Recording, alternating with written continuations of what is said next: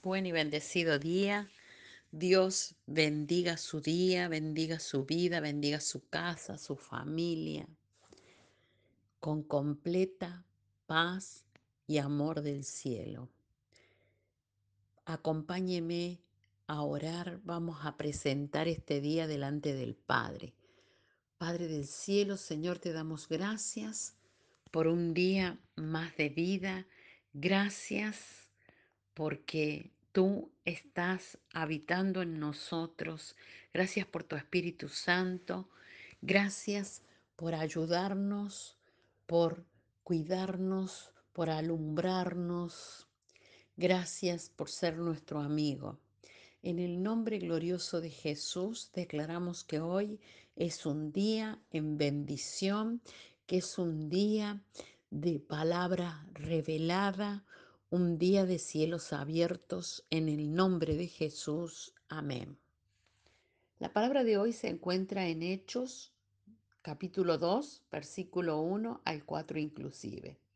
Y dice así, cuando llegó el día de Pentecostés, estaban todos unánimes, juntos, y de repente vino del cielo un estruendo como de un viento recio que soplaba, el cual llenó toda la casa donde estaban sentados, y se le aparecieron lenguas repartidas como de fuego, asentándose sobre cada uno de ellos, y fueron todos llenos del Espíritu Santo, y comenzaron a hablar en otras lenguas, según el Espíritu les daba que hablasen.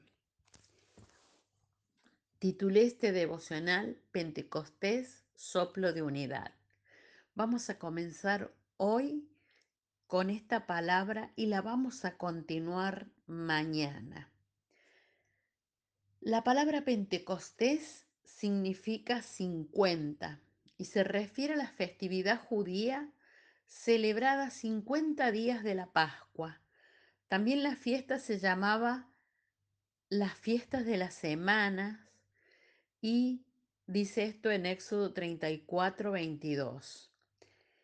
Y en Deuteronomio 16, 10 dice que se le llamaba la fiesta de la siega. Éxodo 23, 16. Entonces tenemos tres palabras. Éxodo 34, 22, Deuteronomio 16, 10 y Éxodo 23, 16. Todas hacen referencia y alusión a esta fiesta judía. Pentecostés era un día de acción de gracias por la cosecha con la cual Dios había bendecido a su pueblo. En ese día el sacerdote se presentaba en el templo y como señal de agradecimiento mecía delante de Dios dos barras de pan de trigo nuevo y dos corderos de un año. Todo el pueblo venía a celebrar juntos la acción de gracia por las cosechas y las bendiciones de Dios. Hoy necesitamos poder de lo alto, necesitamos al Espíritu Santo de Dios, necesitamos recibir nuestro Pentecostés. Jesús había estado con sus discípulos 40 días después de su resurrección y ascendió a la gloria diciéndole a sus discípulos que regresaran a Jerusalén porque en diez días más serían investidos con poder desde lo alto. Esto fue el cumplimiento de lo dicho por el profeta Joel y también por el profeta Juan el Bautista.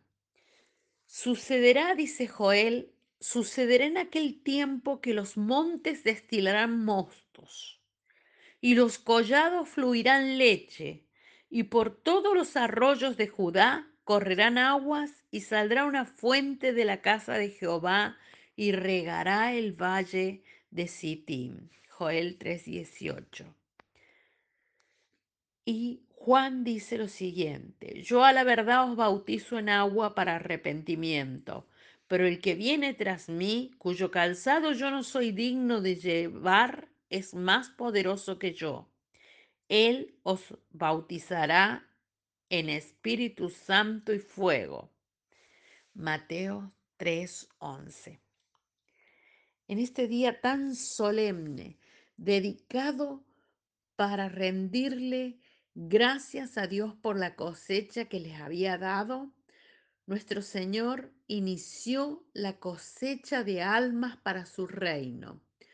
Un día que marcó por siempre la historia humana. El mundo nunca ha sido igual a partir del irrumpir del Espíritu Santo. En el día de Pentecostés, cosas grandes sucedieron.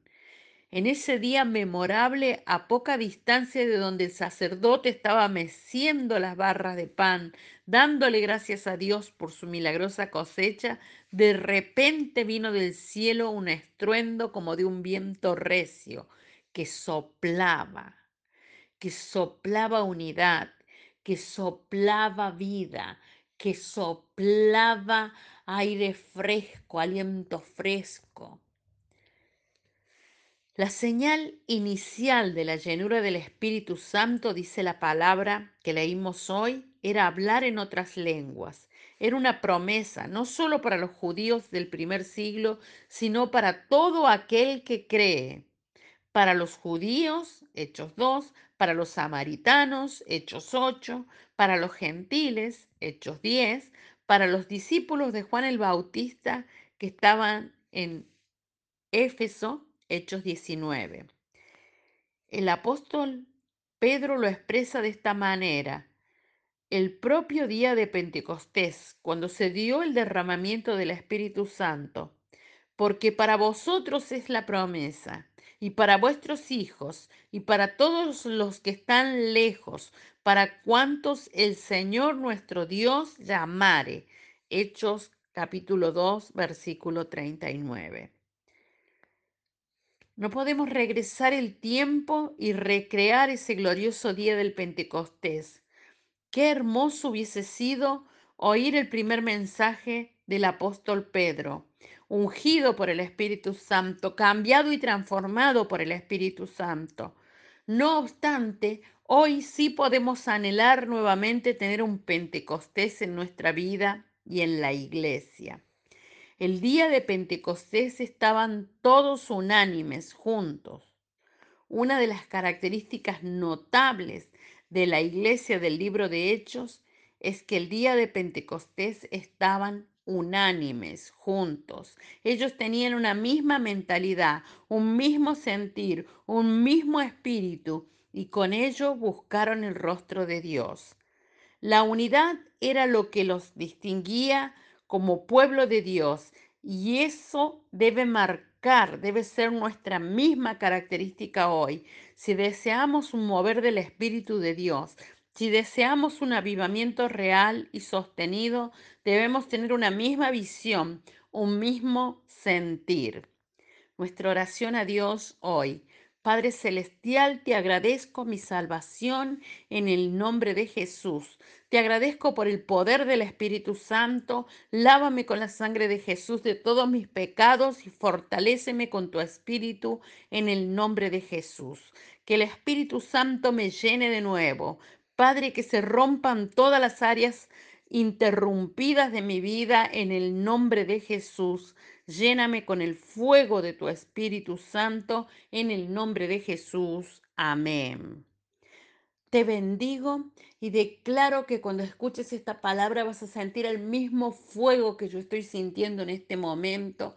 Declaro que esta palabra marca y sella tu vida, que eres marcado con el fuego del Espíritu y que tu vida es completamente llena del Espíritu Santo y que tienes la señal de hablar en otras lenguas. En el nombre de Jesús, hasta mañana.